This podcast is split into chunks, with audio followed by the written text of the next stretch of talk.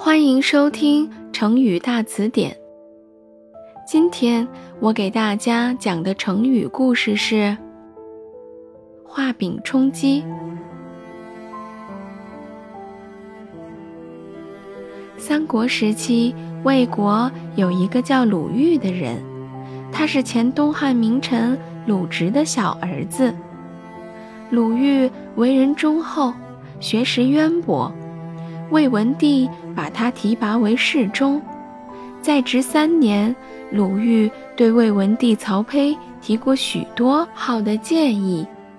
魏文帝最初不太高兴，但是后来见他忠心耿耿、踏踏实实，就提拔他做了吏部尚书。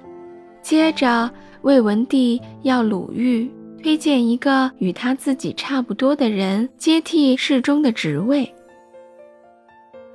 鲁豫推荐了郑冲，魏文帝说：“郑冲这个人你不推荐我也知道，你重新推荐一个我不知道的人吧。”鲁豫推荐了阮武和孙攸二人。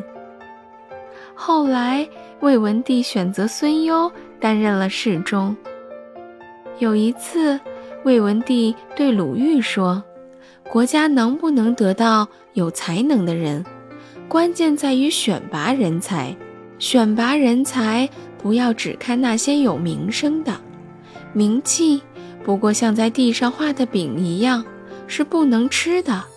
鲁豫回答说：“靠名声不可能真正得到有才能的人，只能发现一般的人。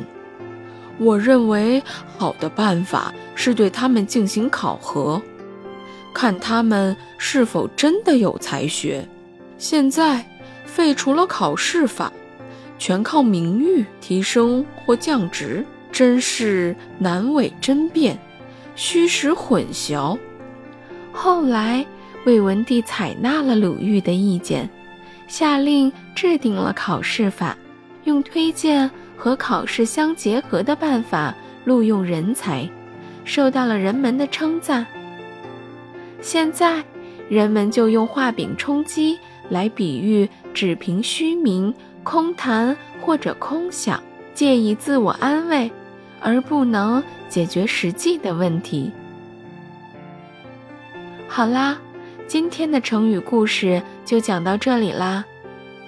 有更多想听的成语故事，记得留言告诉我哦。我们下期再见。